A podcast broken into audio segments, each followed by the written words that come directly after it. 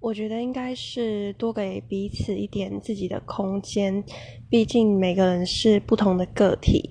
如果两个人谈感情到最后，生活中只有彼此的话，那我觉得最后生活会变得一塌糊涂。